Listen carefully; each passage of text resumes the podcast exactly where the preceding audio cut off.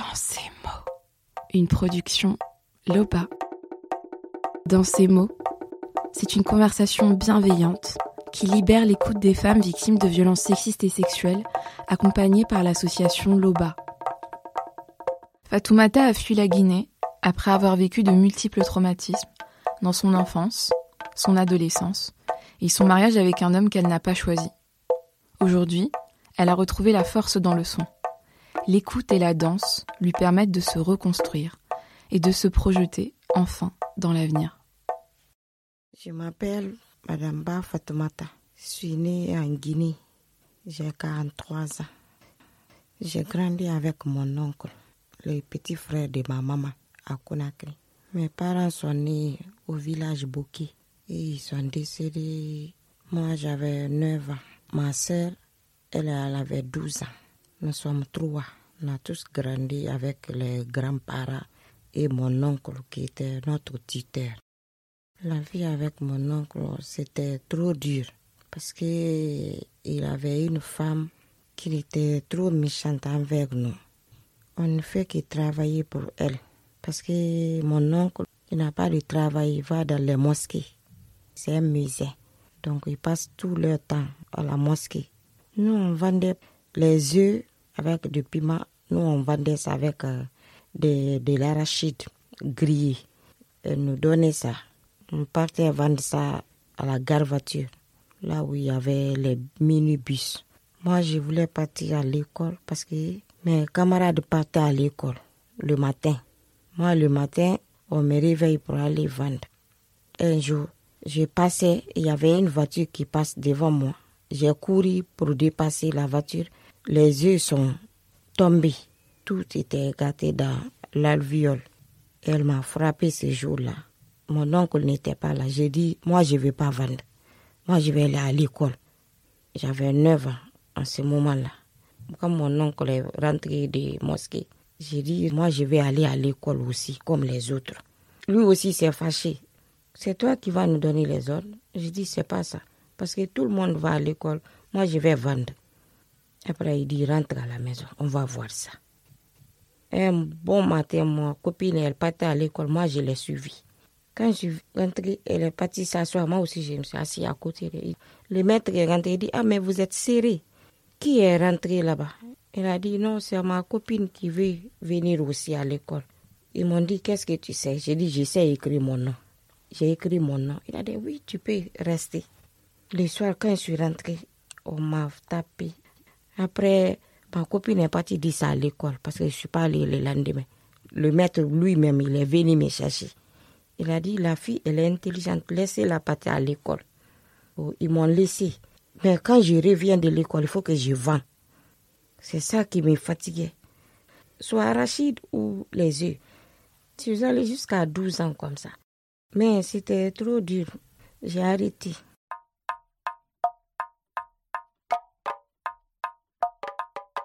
Quand j'avais 14 ans, nous partons puiser de l'eau dans un garage à côté de la maison.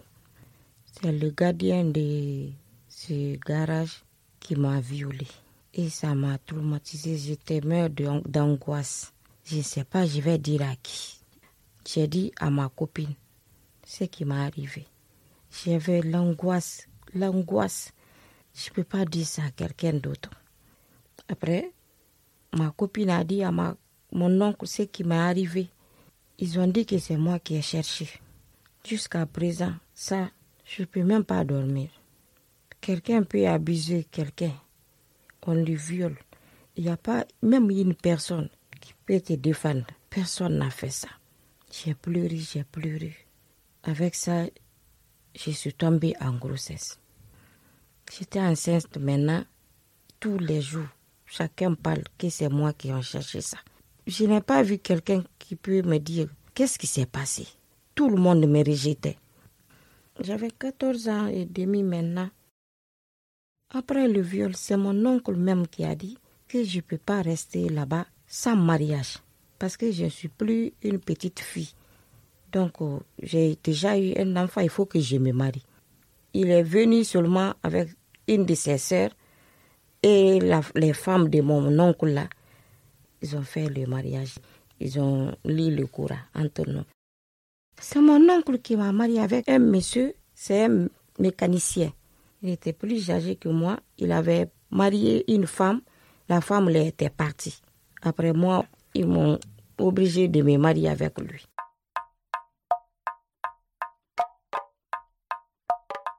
La vie avec cet homme, c'était vraiment difficile. Il est tellement brutal. Pour coucher avec toi, c'est des problèmes. Quand il veut, il ne demande pas, il fait comme il veut. Il n'est jamais rassagi. Jamais. Donc, euh, j'étais pas bien là-bas du tout. Une fois, j'étais enceinte, je viens d'accoucher. Il voulait coucher avec moi. Même pas une semaine d'accouchement. Je n'ai pas accepté. On a commencé à bagarrer. L'enfant là est tombé. Après, le médecin a dit, elle vient d'accoucher. Il faut la laisser un peu après 40 jours au moins parce que c'est ta femme. Cet homme, il était hyper violent. Quand il n'est pas à la maison, je me sens bien. Mais quand il revient, non, j'ai toujours d'angoisse. J'avais d'angoisse, mais je sais même pas. Je vais dire ça à qui?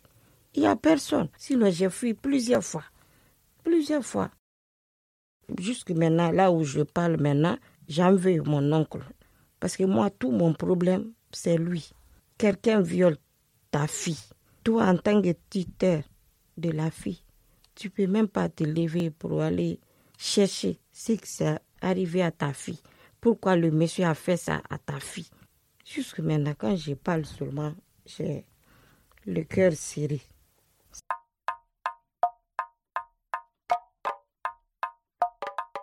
Ce qui m'a poussé de sortir, partir de la Guinée, c'était la violence conjugale et maltraitance. Si tu as quelque chose, tu peux même pas t'exprimer. Ils m'ont arrangé la joie. Quand j'ai eu cette violence-là, c'est ma copine-là que je disais. C'est elle qui me soutenait avec sa maman. Quand j'étais dans les problèmes de violence, c'est elle, elle était là pour moi. C'est elle qui s'occupe de mes enfants. Jusqu'à j'ai rencontré le monsieur qui m'a aidé à sortir de là-bas.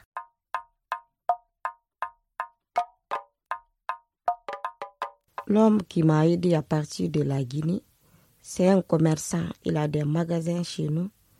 Et cet homme, c'était l'ami de ma copine. Ma copine vendait devant son magasin. Il ne connaissait pas mon problème.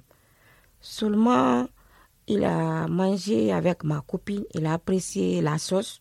Il m'a pris comme femme de ménage pour aller préparer, m'occuper de la maison là où ils vont rester à Dubaï. On me paye par mois. C'est ça qu'il m'a dit. Il voulait m'aider pour sortir de la Guinée. Donc, euh, je suis allée avec lui à l'ambassade de France en Guinée en 2013. Après, nous avons eu le visa. Nous sommes partis de Guinée. Quand on a quitté en Guinée, nous sommes partis à Belgique. On a pris avion, on a fait escale au Sénégal. Quand on a quitté en Guinée, dans l'avion, j'étais pas même place avec le monsieur. Ils étaient dans la place des affaires. Nous, on était à la place des simples passagers. Moi, c'était la première fois de prendre l'avion. Nous sommes venus à Bruxelles, 5 heures du matin. C'est là-bas qui était chaud maintenant. Parce que j'ai plus retrouvé le monsieur. C'était le 9 juillet 2013.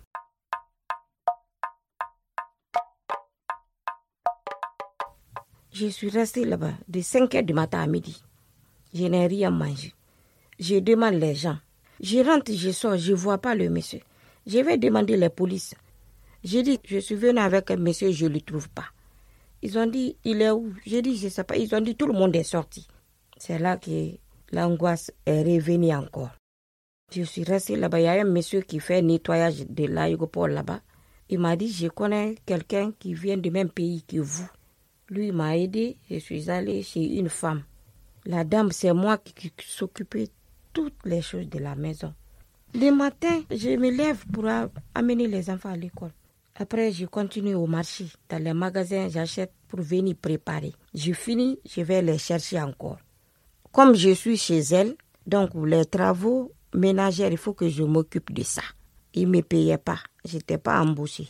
Je suis restée là-bas pendant dix mois. J'ai eu souffert là-bas.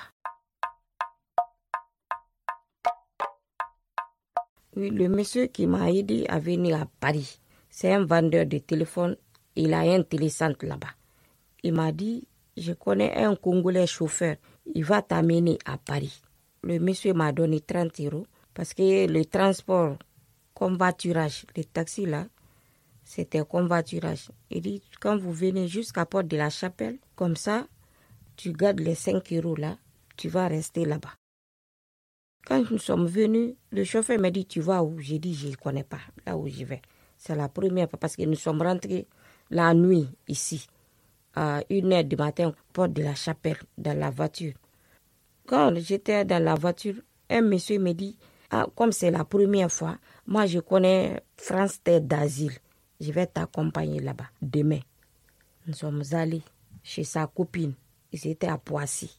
J'ai dormi là-bas. Le matin, il est parti me déposer jusqu'à Créteil. Il m'a payé le transport encore. Nous sommes partis France Terre d'Asile. C'était le 27 avril 2014.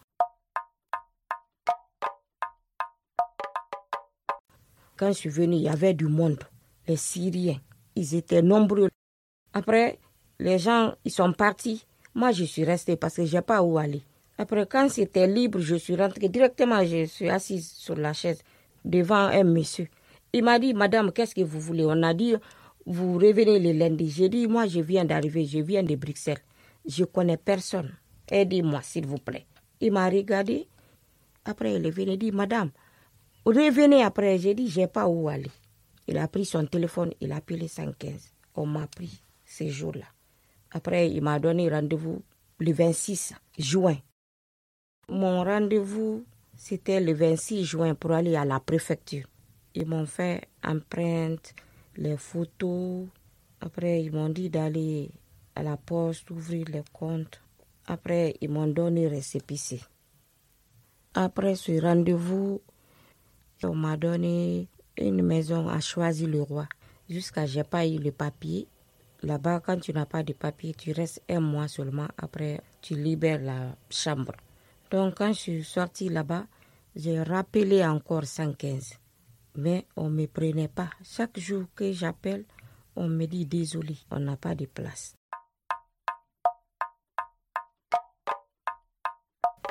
Donc, euh, j'ai rencontré un monsieur, il m'a amené chez lui. Au début, il était bien, mais après, il est devenu violent aussi. Lui aussi, il n'est jamais satisfait. Chaque fois, il veut coucher avec moi. Lui aussi, il est tellement agressif. Il me dit, si tu veux pas faire ce que je te dis, tu vas sortir ici. Moi, j'ai peur. Je pense que quand je sors, on va me rapatrier. Il fallait même pas que je sorte. Je suis restée avec lui plus de six mois. Un jour, je suis allée au marché à Saint-Ouen. J'ai vu la voiture de l'association SDF, Agir pour la santé des femmes. J'ai pris le numéro, j'ai gardé ça dans mon sac. Le lendemain, quand il est sorti, je suis allée dans le télécentre. J'ai appelé SDF. Ils m'ont donné l'adresse là où ils sont. Je suis allée là-bas. Quand je suis allée, il y avait du monde. Jusqu'à mon tour, ils m'ont pris. J'ai expliqué mon problème. La dame a eu pitié de moi. Il m'a dit, attends, je vais dire à mon chef. Il a dit à son chef, mes pieds étaient enflés. J'étais pas du tout bien. J'avais maigri. Ils m'ont aidé ils ont des médecins là-bas. Ils ont fait les consultations. Un jour, ils m'ont appelé, ils m'ont dit j'ai eu admission à l'hôpital Bichard. Je suis allée à l'hôpital Bichard. J'ai vu docteur Tanti, plein de docteurs. Moi, j'étais contente. Ils sont venus, ils me posent des questions, je parle. Tout ce que j'ai eu, j'ai expliqué. Donc, ils ont fait mon examen, ils ont vu que j'ai perdu 25 kilos. Après, ils m'ont donné une chambre à l'hôpital Dieu en 2018. Après, hôpital ici, on m'a donné beaucoup de rendez-vous. Chaque jour, j'ai mal à la tête, ça ne s'arrête pas. Ils ont fait des scanners. Le docteur Tanti me dit, hey, comme toi, ta tête là, on a presque tous les médicaments. Chaque fois, ça te fait mal. Tu vas aller à Vicenne, il y a la danse thérapeutique là-bas, il y a yoga, il y a cercle des femmes. Peut-être ça aussi, ça peut t'aider. Donc, docteur Tante m'a envoyé là-bas. C'était en 2019. Quand je suis venue, la danse, j'ai vu M. Boulois. M. Boulois est venu avec euh, ses filles. Moi, j'étais au milieu. Il a demandé à ces gens qu'est-ce qui s'est passé dans la semaine? Chacun explique son problème. Moi aussi, j'étais assis, j'étais pressée pour que mon tour arrive. On dirait que tu parles avec euh, quelqu'un que tu connais, que tu aimes. Tu te caches pas, tu expliques tout ton problème. Quand je suis allée à la maison, j'étais bien dans la tête. Quand je suis rentrée aujourd'hui, j'ai pas pris médicament. J'ai dormi directement. Avec Bouloua, je me sentais en sécurité, pas de stress, parce qu'il nous écoute. Tout ce qu'on dit, il écoute. Il nous encourageait. Tous les ateliers là, moi j'apprécie, mais surtout la danse, parce que ça me fait bouger le corps, de l'esprit, surtout l'esprit. Quand je suis là-bas, je me sens en sécurité, je me sens protégée à l'atelier là-bas. Quand je parle, on m'écoute. Tout ce que j'ai gardé à moi, c'est les ateliers à laquelle j'ai pu les sortir. Quand vous demandez les gens avec qui je fais de l'atelier, ils m'ont dit que Madame Ba est drôle. Quand j'ai commencé, j'étais pas comme ça. C'est après deux ans comme ça, je me sens libérée. Parce que nous, tu peux même pas parler à quelqu'un de ta famille, surtout mon oncle. Je peux pas lui parler, non. Mais ce qui me fait mal dans tout ça, quand j'ai eu toutes ces agressions-là, toutes ces violences, personne n'a parlé de moi, de mon problème. Jusqu'à ma mort, je ne vais pas oublier ça. Parce que je me sentais abandonnée. Ici, l'hôpital à Vicenne, les médecins, les médiatrices, ils m'ont aidé. Quand je rentre dans l'hôpital pour venir dans les ateliers, là, je me sens bien dans le corps. Parce que docteur Tante, docteur Coulin, Annie Boloko, Anaïs, ils m'ont tendu la main. Moi, j'ai eu la force. C'est à l'hôpital à Vicenne. Après tout ce que j'ai vécu, j'ai des projets moi-même que je vais faire. Si Dieu va m'aider pour avoir mes papiers, je vais m'occuper des enfants orphelins. Parce que moi, j'étais orpheline de père et de mère.